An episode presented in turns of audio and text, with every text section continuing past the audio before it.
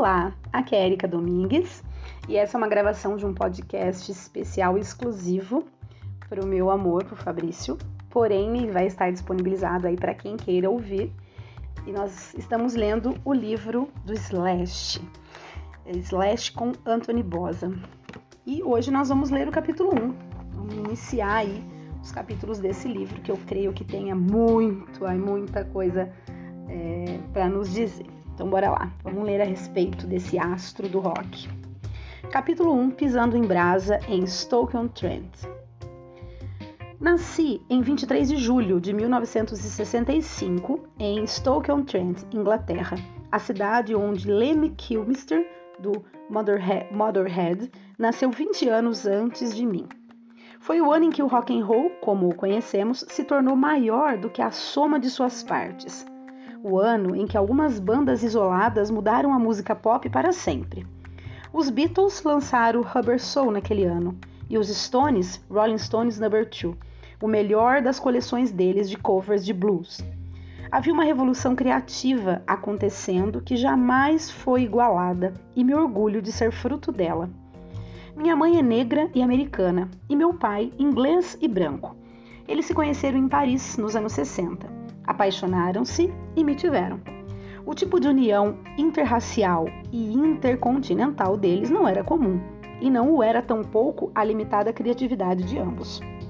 Eu lhes agradeço por serem quem são. Meus pais me expuseram a ambientes tão ricos, diversificados e únicos que o que vivenciei, mesmo ainda bem pequeno, me causou uma impressão permanente. Os dois me trataram de igual para igual tão logo consegui ficar de pé sozinho e me ensinaram ao longo do caminho a lidar com o que quer que aconteça no único tipo de vida que já conheci. Então, essa foi a pequena introdução a esse capítulo. Então vamos lá. Minha mãe, Ola, tinha 17 anos e meu pai, Anthony, Tony, estava com 20 quando se conheceram. Ele nasceu pintor e, como pintores historicamente fazem, deixou sua conservadora cidade natal para encontrar a si mesmo em Paris. Minha mãe era precoce e exuberante, jovem e bonita. Ela partira de Los Angeles para ver o mundo e fazer contatos no ramo da moda. Quando seus caminhos se cruzaram, eles se apaixonaram e depois casaram-se na Inglaterra. Então eu nasci e ambos se prepararam para construir sua vida juntos. A carreira da minha mãe como figurinista começou por volta de 1966 e ao longo dela teve clientes como Flip Wilson, Ringo Starr e John Lennon. Também trabalhou para as Pointed Sister, Ellen Red, Linda Ronstadt e James Taylor. Sylvester foi um de seus clientes também. Não está mais conosco, mas foi outrora um artista da era disco que era como o gay Sly Stone. Tinha uma ótima voz e era muito gente fina, a meu ver. Deu-me um rato branco e preto que chamei de Mickey. Ele era durão, Nunca sequer estremeceu quando eu alimentava as minhas cobras com ratos. Sylvester sobreviveu a uma queda da janela do meu quarto depois de ter sido atirado para fora pelo meu irmão mais novo e estava novo em folha quando apareceu à porta do, a nossa porta dos fundos três dias depois.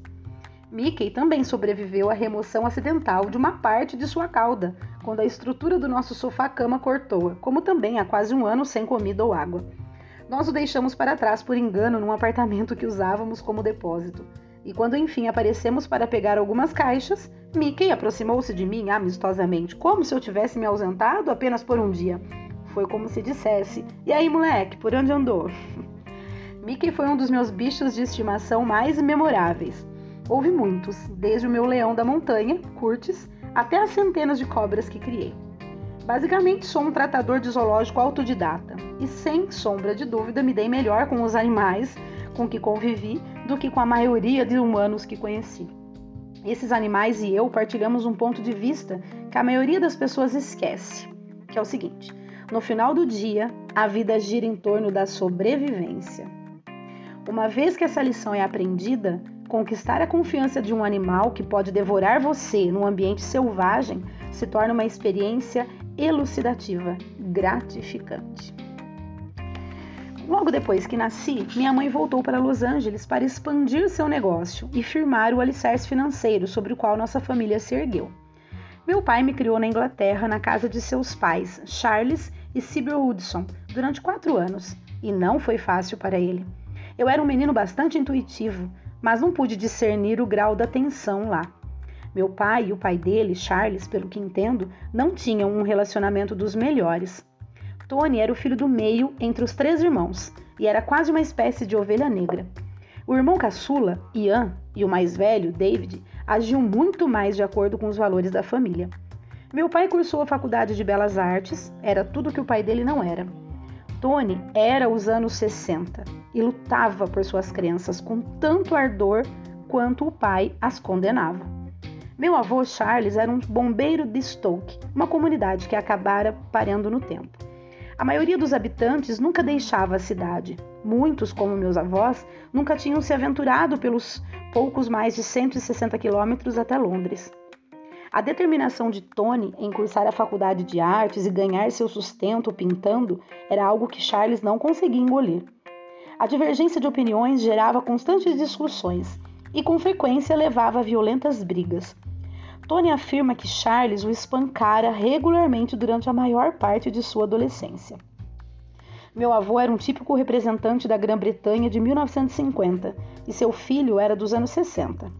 Charles queria ver tudo em seu lugar certo, ao passo que Tony queria reposicionar e tornar a pintar tudo. Imagino que meu avô tenha ficado chocado quando o filho retornou de Paris, apaixonado por uma exuberante negra americana. Fico me perguntando o que ele teria dito quando Tony lhe contou que pretendia se casar e criar o filho recém-nascido de ambos sob o teto de Charles, até que ele e minha mãe colocassem seus assuntos em ordem. Levando-se tudo em consideração, fico tocado com tanta diplomacia, com tanta quanta diplomacia foi demonstrada pelas partes envolvidas. Meu pai me levou a Londres tão logo pude fazer bem a viagem de trem. Eu tinha talvez uns dois ou três anos mas instintivamente sabia quanto a cidade ficava distante de Stoke, com seus intermináveis quilômetros de fileiras de casas e tijolos marrons e famílias pacatas, porque meu pai era um tanto boêmio. Nós desabávamos em sofás e não voltávamos durante dias. Havia iluminação exótica, misteriosa e a excitação eletrizante das bancas ao ar livre e artistas ao longo de Porto Belo Road. Meu pai nunca se considerou um autêntico representante daquela geração mas absorver aquele tipo de estilo de vida por osmose. Era como se tivesse escolhido a dedo o melhor lado daquele estilo, uma paixão pela aventura, pegar a estrada com nada além das roupas do corpo, encontrar abrigo em apartamentos cheios de gente interessante. Meus pais me ensinaram muito, mas aprendi a maior lição cedo, que é: não existe quase nada melhor do que a vida na estrada. Tenho ótimas recordações da Inglaterra eu era o centro das atenções dos meus avós. Ia à escola, participei de peças. The Twelve Days of Christmas fiz o papel principal em The Little Drummer Boy. Desenhava o tempo todo e uma vez por semana assistia aos desenhos The Avengers e The Thunder Thunderbirds. A televisão na Inglaterra no final dos anos 60 era limitadíssima e refletia o período pós-Segunda Guerra Mundial, a visão de Churchill do mundo da geração dos meus avós. Havia apenas três emissoras na época, e exceto pelas duas horas por semana em que alguma delas exibia esses programas, nas três eram apresentados apenas noticiários. Não é de admirar que a geração dos meus pais tenha se atirado de cabeça na mudança cultural que estava acontecendo. Uma vez que Tony e eu nos reunimos, a Ola em Los Angeles, desculpa, uma vez que Tony e eu nos reunimos a Ola em Los Angeles, ele nunca mais falou com os pais. Meus avós desapareceram da minha vida rapidamente e senti muito a falta deles. Minha mãe encorajava meu pai a manter contato, mas não fazia diferença. Ele não tinha o menor interesse nisso. Só tornei a ver meus parentes ingleses quando Guns N' Roses se tornou bem conhecido. Quando tocamos no estádio de Wembley em 1992, o clã dos Hudson compareceu em peso nos bastidores antes do show, testemunhei um dos meus tios, meu primo e meu avô, em sua primeira viagem de Stoke a Londres, enxugando cada gota de álcool no nosso camarim. Consumido de uma vez, nosso suprimento de bebida naqueles dias teria matado qualquer um, exceto nós. Minha primeira lembrança de Los Angeles é a de Light My Fire, do The Doors, tocando na vitrola dos meus pais todos os dias, o dia inteiro. No final dos anos 60 e começo dos 70, Los Angeles era o lugar para se estar, sobretudo para os jovens britânicos envolvidos em arte ou música. Havia trabalho amplamente criativo comparado ao estilo conservador na Inglaterra, e o clima era o paraíso em comparação à chuva e à névoa de Londres. Além do mais, abandonar a Inglaterra pela costa Yankee era a melhor maneira de fugir do sistema e de sua criação, e meu pai estava mais do que feliz em fazê-lo. Minha mãe continuava seu trabalho como figurinista enquanto meu pai entregava seu natural talento artístico em design gráfico. Ola tinha contatos na indústria musical e assim o marido logo estava criando capas de discos. Morávamos nas proximidades de Lower Canyon Boulevard, numa comunidade bem anos 60, no alto da Lookout Mountain Road. Aquela área de Los Angeles sempre foi um reduto de criatividade por causa da paisagem bucólica, tranquila. As casas ficam na encosta da montanha, em meio à vegetação exuberante. São bangalôs em casas de hóspedes e variados tipos de construções que propiciam uma vida bastante natural e de espírito comunitário. Havia um grupo bem acolhedor de artistas e músicos morando lá quando eu era garoto. Johnny Mitchell vivia algumas casas depois da nossa. Jim Morrison morava atrás de, do, de Canyon Store na época, como também um jovem Glenn Frey que estava formando a banda Eagles. Era o tipo de atmosfera em que todos se achavam interligados.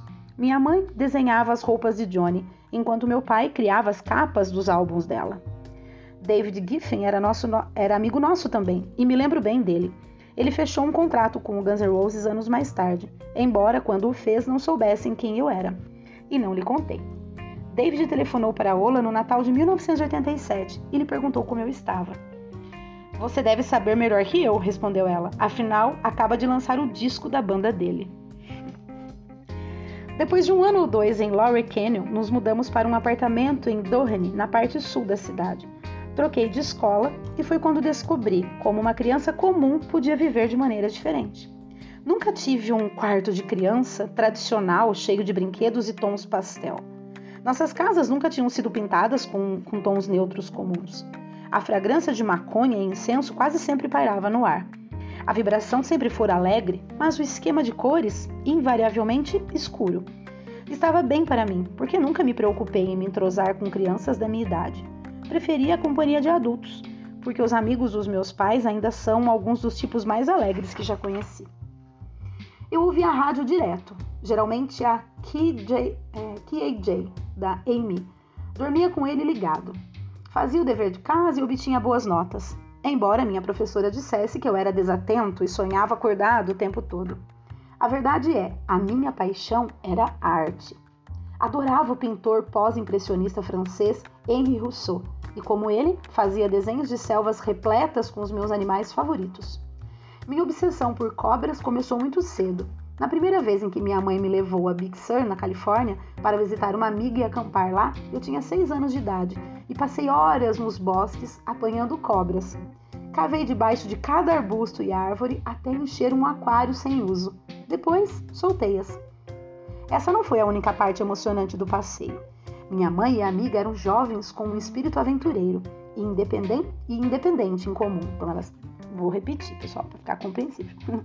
minha mãe e amiga dela, é, minha mãe e amiga eram jovens com um espírito aventureiro e independente em comum. Ambas adorando correr com o Fusca de Ola pelas estradas sinuosas à beira dos penhascos. Lembro-me de ter ido junto no banco de trás, petrificado de medo, olhando pela janela para os rochedos e oceano abaixo, passando a milímetros da porta do carro. a coleção de discos dos meus pais era irretocável. Ouviam tudo, desde Beethoven a Led Zeppelin, e continuei a encontrar joias perdidas na coleção deles até a adolescência. Conhecia cada artista do momento porque meus pais me levavam sempre a concertos e uma vez que minha mãe me levava junto para o seu trabalho, com frequência também. Em tenra idade, tive contato com os bastidores do mundo do entretenimento. Vi o interior de muitos estúdios de gravação, de gravação e locais de ensaio, como também os bastidores da TV e sets de filmagem do cinema. Assisti a muitas das gravações e ensaios de Johnny Mitchell. Também vi Flip Wilson, um comediante que era um sucesso na época, mas que o tempo esqueceu é, né, vi o Flip Wilson gravar seu programa de TV. Vi a cantora pop australiana Ellen Red ensaiar e se apresentar. E estava lá quando Linda Ronstadt tocou no Troubador. Mamãe também me levou junto quando fez o figurino de Bill Cosby para suas apresentações no palco, e algumas peças exclusivas para a mulher dele. Fui com ela ver as Pointer Sister.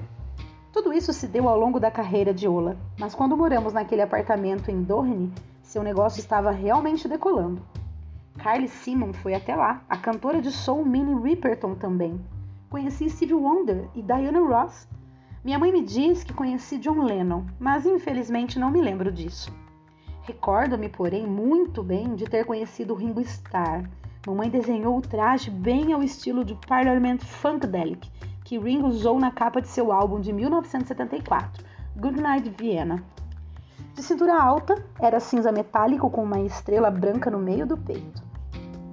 Cada cena de bastidores ou palco que vi com a minha mãe exerceu algum tipo de estranha magia em mim. Não fazia ideia do que estava acontecendo, mas fiquei fascinado com o mundo fantástico das apresentações na época e ainda continuo. Um palco cheio de instrumentos à espera de uma banda é algo excitante para mim. A visão, de um a visão de uma guitarra ainda me excita. Há uma tácita e poderosa força em ambos. Contém a habilidade de transcender a realidade com os músicos certos. Meu irmão, Albion, nasceu em dezembro de 1972. O acontecimento mudou um pouco a dinâmica da minha família. De repente, havia uma nova personalidade entre nós. Era legal ter um irmãozinho, e eu ficava contente por ser um dos incumbidos de cuidar dele. Adorava quando meus pais me pediam que o olhasse. Mas não foi muito tempo depois disso que comecei a notar uma mudança maior na minha família. Meus pais não eram mais os mesmos quando estavam juntos e separavam-se com frequência demais. As coisas começaram a ficar ruins, acho eu, uma vez que mudamos para o apartamento em Dorney Drive e o negócio de minha mãe se tornou um grande sucesso. Nosso endereço era 710 North Durham, a propósito, é agora um espaço vazio, onde árvores de Natal são vendidas em dezembro. Também devo mencionar que o nosso vizinho naquele prédio era o original autodenominado Elvis Negro, que pode ser contratado para festas em Las Vegas, caso alguém esteja interessado. Agora que estou mais velho, posso enxergar alguns dos problemas óbvios que minaram o relacionamento dos meus pais. Meu pai nunca gostou do quanto minha mãe e a mãe dela eram unidas, ficou com o orgulho ferido quando a sogra nos ajudou financeiramente e nunca aprovou o envolvimento dela na família. O fato dele beber não ajudou muito. Tony gostava de beber, e muito. Era o estereótipo do mau bebedor. Nunca foi violento, porque papai é esperto e complicado demais para se expressar através de violência física, mas mostrava um gênio péssimo sob a influência do álcool. Quando bêbado, fazia comentários impróprios à custa dos que estavam em sua presença. É desnecessário dizer que fechou muitas portas dessa maneira. Eu tinha apenas oito anos, mas devia saber que algo estava muito errado. Meus pais sempre haviam se tratado com respeito, mas durante os meses que precederam a separação de ambos, evitaram completamente um ao outro. Ola saía quase todas as noites e Tony as passava na cozinha, soturno e sozinho, bebendo vinho tinto e ouvindo as composições de piano de Eric Satie. Quando minha mãe estava em casa, meu pai e eu saíamos em longas caminhadas.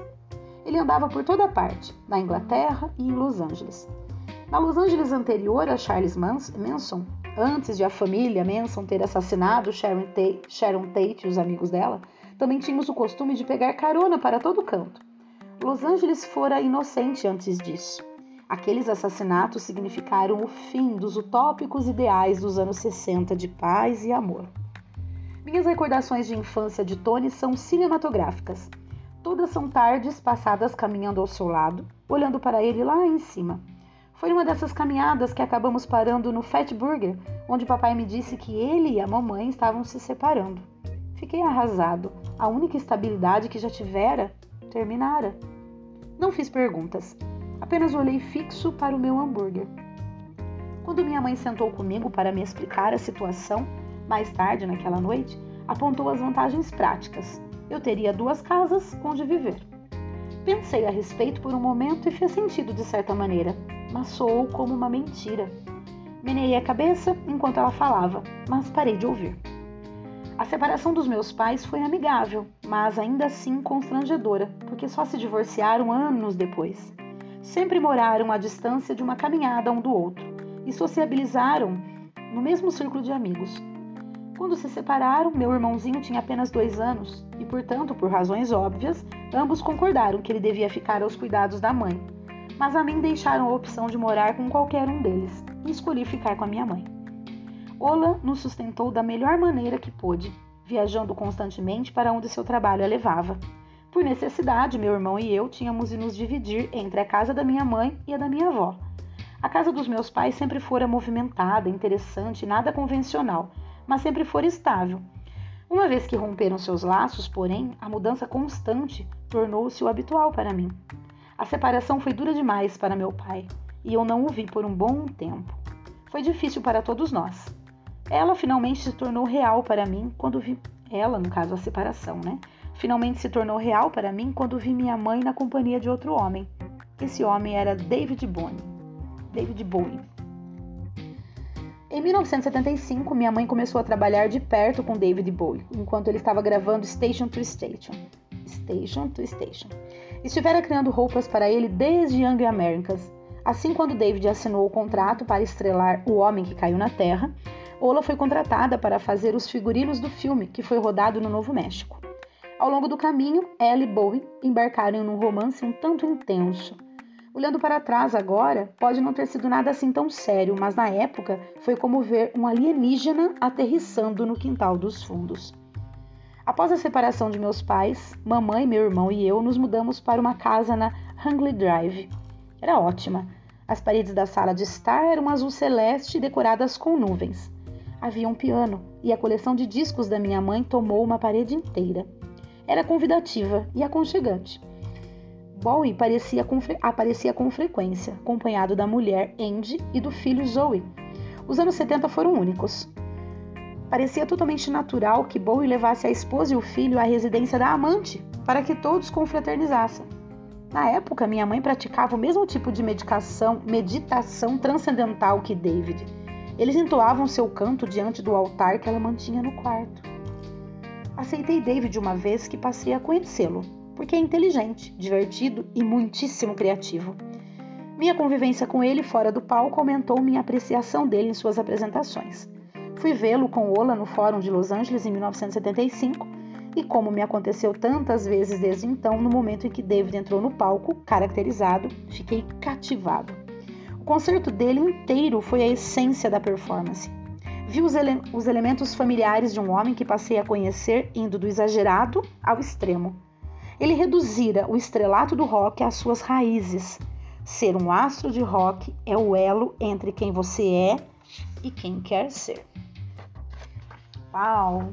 Terminamos esse primeiro capítulo, pisando em brasa em Stoking on Trent.